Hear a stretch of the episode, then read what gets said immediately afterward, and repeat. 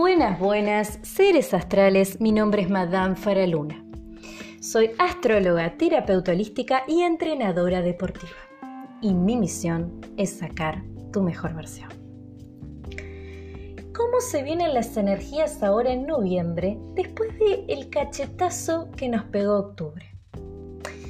Las energías en noviembre se vienen de una manera completamente diferente a las que vivimos en octubre. Primero porque ya pasamos el Halloween, pasamos la temporada más potente de Escorpio y estamos en un momento un poquito más light. Sin embargo, el cambio de temporada del escorpión se va a sentir muchísimo el día 22 de noviembre que el Sol ingresa a Sagitario. Vamos a pasar de las profundidades para salir adelante. Bien, el 1 de noviembre el Sol va a seguir en Escorpio, pero la Luna en Tauro nos va a favorecer para darle forma a las cosas, para cuidar nuestro cuerpo, para proponer y por supuesto, por supuesto para firmar contratos. Excelente día para firmar contratos, no digan que no les dije. El día 2 de noviembre va a haber una gran tensión entre los hijos de Marte, gran tensión entre la energía de Aries y Escorpio. Se traduce a tensión entre lo que deseo y lo que hago. Es un muy mal día para tomar decisiones, especialmente para Aries y para Escorpio. El día 3 de noviembre se abren nuevos caminos para todo el mundo. Es un excelente día para sincerarnos, ya que Mercurio y Venus ingresan a Libra. El 5 y 6 de noviembre va a haber un clima de hipersensibilidad en el ambiente.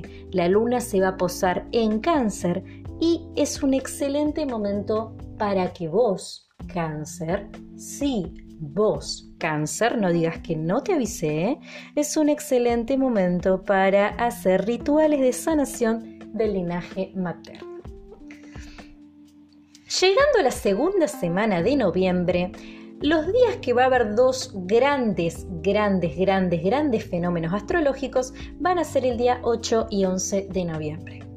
El 8 de noviembre la luna va a estar en Leo Excelente día para cambios estéticos y para citas, especialmente para Leo y para Acuario.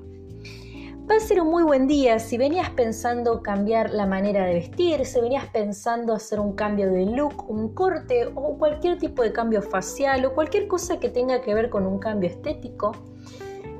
Este día 8 de noviembre, anota, es un excelente día para hacerlo.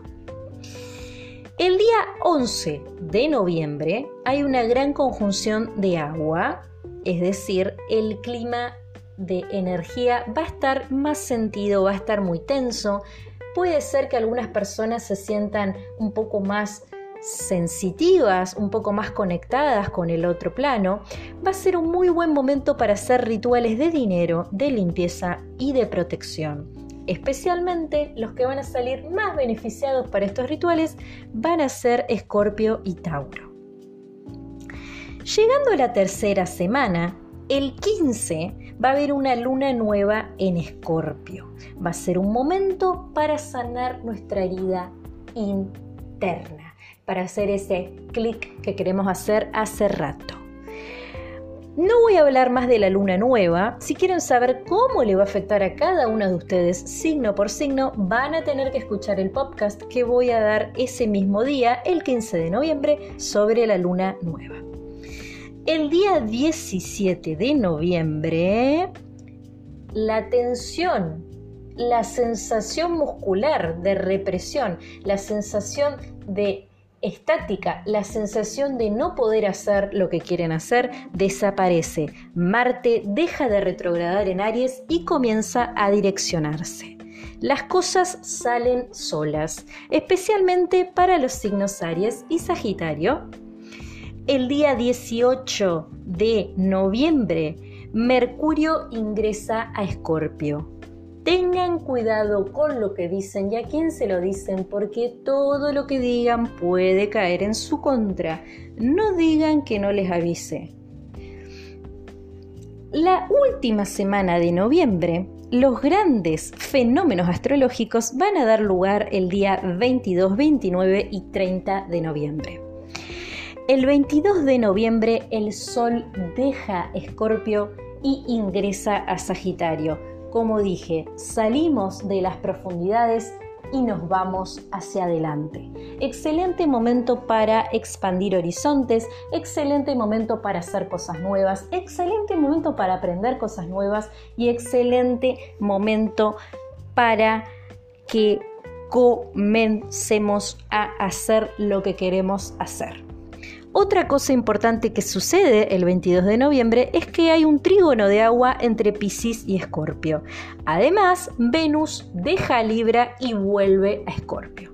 Así que, si bien ya van a sentir el clima más tranqui, más cálido, más copado, Escorpio va a seguir presente el 22 como le gusta a Escorpio acechar desde las sombras. El día 29 la luna va a estar en Tauro y nos va a dar un excelente clima para rituales de prosperidad y abundancia. También es un excelente momento para iniciar dietas. Si querías iniciar una dieta y no sabías cuándo y tenías ganas de cambiar los hábitos, tenías ganas de comer mejor, tenías ganas de verte bien, el día 29 de noviembre salís totalmente favorecido para iniciar dietas exitosas, especialmente los signos Géminis y Tauro. Vos que estás del otro lado, si por alguna razón tenés ganas, tenés muchas ganas de bajar de peso, de codificar los kilos de más de manera saludable y con el acompañamiento debido, consultame al 2994 730354 por mi plan integral. Llego a todos lados. El día 30, el día 30 de noviembre, que se nos terminó noviembre, va a terminar con una luna llena en Géminis. Va a haber una tensión entre lo que digo, pienso y hago.